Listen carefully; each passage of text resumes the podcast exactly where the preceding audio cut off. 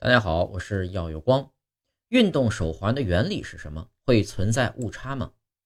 有人呢有慢跑的习惯，在他收到运动手环的第二天就开始带着手环跑步了。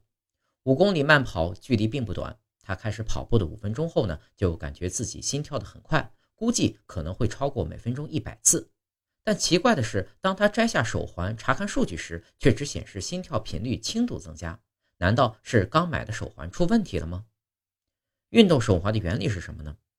手环里内置的 LED 灯能使手腕上的毛细血管被传感器识别，传感器通过识别毛细血管的波动来测量脉搏，然后将此信息换算成心率。听起来很简单，但有一个问题：为了获得尽可能准确的数字，手环和手腕应尽量保持相对静止。运动或出汗都可能会导致误差的产生。另一个可能出现误差的原因呢，是手环佩戴的位置。当血液从心脏移动到四肢时，血流速度会减慢，通常脉搏会稍低于心脏实际的波动速度。有人做过五个不同品牌的手环测试，发现手环测出的心跳速度远低于心电图测量的心跳速度，在某些情况下误差能达到每分钟五十次。